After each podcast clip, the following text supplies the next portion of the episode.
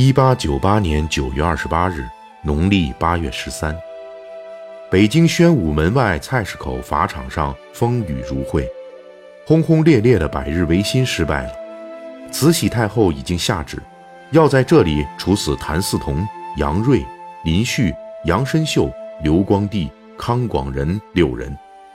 第一个喋血的是三十一岁的康广仁，受刑的时候，他喉咙被绳索紧勒，无法作声。第二个是三十三岁的谭嗣同，在砍头前高喊：“有心杀贼，无力回天，死得其所，快哉快哉！”第三个是二十四岁的林旭，他是封疆大吏两江总督沈葆桢的孙女婿，被允许可以穿官服受死。临行前，他请求说几句话，詹检官充耳不闻。林旭于是不再说话，脸不变色，从容就义。第四个是四十九岁的杨申秀，他也是喉咙被绳索紧勒，无声赴死。第五个是四十一岁的杨锐，他是朝廷重臣湖广总督张之洞的学生，被捕后，张之洞拼命为他向朝廷求情。说杨锐与康有为、梁启超等乱党毫无关系，但是慈禧太后并未理会。临行前，她说：“糊里糊涂的死，真是死不瞑目。”最后是三十九岁的刘光第，他行前大喊：“不经审讯就杀他们，这是违反大清律的。”直言：“吾属死，正气尽。”据说他受刑时坚持不下跪，砍头后尸身不倒。围观者为之惊骇不已。虽然同日血溅菜市口，但是六位罹难的志士其实各自主张是大不相同的。后人看起来，颇有几位属于杀错了。康广仁虽是变法核心人物康有为的弟弟，但是他并不是变法的核心人物。虽然康有为办报纸、创学会等所有活动，康广仁都参与其中。但是大部分都是事务性工作，康广仁不如康有为、梁启超等人那般激进，最激进的主张也只是废除八股文考试而已。对于维新变法，他的态度更倾向于温和，曾劝康有为说：“阿兄归广东上海，启超归湖南，专心教育，著书撰述，激励世人爱国之心，养成众多实用人才，三年必当有成，然后易变正。”就中国大型改革才可望成功。康广仁在给友人的信中也表达过对维新变法的看法：阿兄规模太广，志气太锐，包揽太多，同志太孤，而皇上无权，安能有成？相比温和的康广仁，谭嗣同要比康有为、梁启超激进得多。康有为到死还是个保皇党。而谭嗣同在他密不示人的著作《人学》中，扬言誓杀尽天下之君主，使流血满地球，以泄万民之恨。最年轻的林旭，在戊戌变法前一年，他还刻意避免与康有为接触。此后，他的观点受康有为影响，逐渐开始认可维新之论，甚至以康有为弟子自居。在入选军机处之后，林旭的行为也较为激进。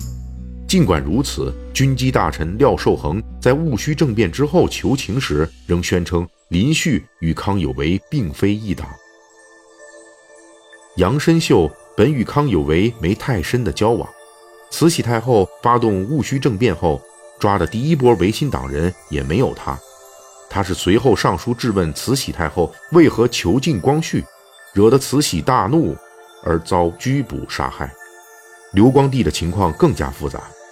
一方面，刘光第参与了维新派的一些活动，还曾以身家性命替康有为担保；另一方面，刘光第被杀后抄家时，发现了他弹劾康有为的奏章尚未写完。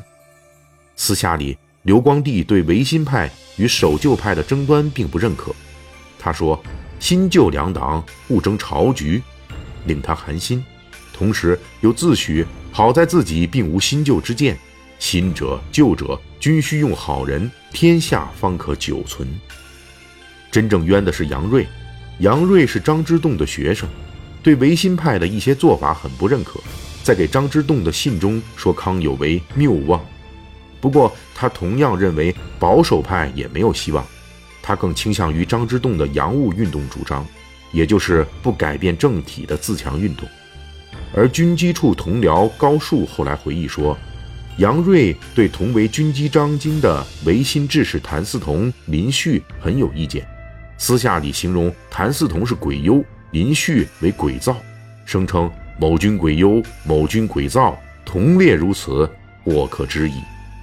戊戌政变之前，杨锐觉得与谭林合作不利，扬言要抽身而退。甚至还要发表声明，说自己与康有为毫无关系，以避祸。只是后来怕因此导致同僚关系闹僵而作罢。如果只考察六人的维新变法主张，那么毫无疑问，戊戌六君子之间的差异很大，似乎是有冤的。但是有一件事在六人之间是共同的，那就是救国的理念。这六人中，康广仁是跟随其兄康有为一直搞救国的。而谭嗣同、杨申秀、刘光第、杨锐、林旭五人，均是在中日甲午战争之后，在清政府丧失失地、丧权辱国之后，思想受到了极大的刺激。杨锐慨言要二十年卧薪尝胆，刘光第上甲午调陈，谭嗣同愤而著人学，杨申秀思甲午之耻，林旭有诗云：“分明家国千行泪。”救国图存雪甲午之耻，成了这群观念并不相同的知识分子的共识。他们由此聚于同一旗帜之下。如果说救亡图存就要被杀头，那晚清就真走到尽头了。实际上也是戊戌六君子死后十几年，清朝也就完了。不过在当时，戊戌六君子的另外一个共同点，才是慈禧欲除掉六人的真正原因。这就是他们对光绪皇帝与慈禧太后的斗争几乎是相同的态度。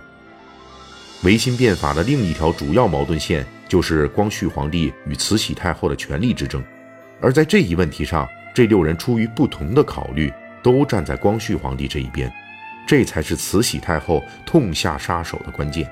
康广仁是替保皇的康有为死的，杨申秀本来是没事儿的。却在戊戌政变后质问慈禧为何拘禁光绪，下场立即确定了。刘光第在戊戌政变前就上书要慈禧把权力给光绪，肯定也上了慈禧的黑名单。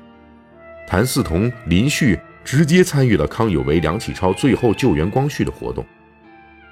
杨锐对甲午之战中慈禧的所作所为公开批评，这些举动全是权力欲极强的慈禧的大忌。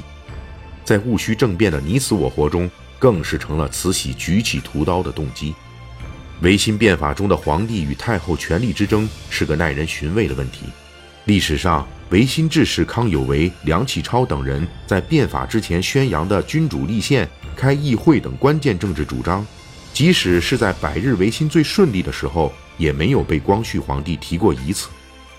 光绪皇帝真正下令执行的维新政策。也无非是发展工商业、废除八股文考试等一般事务的革新。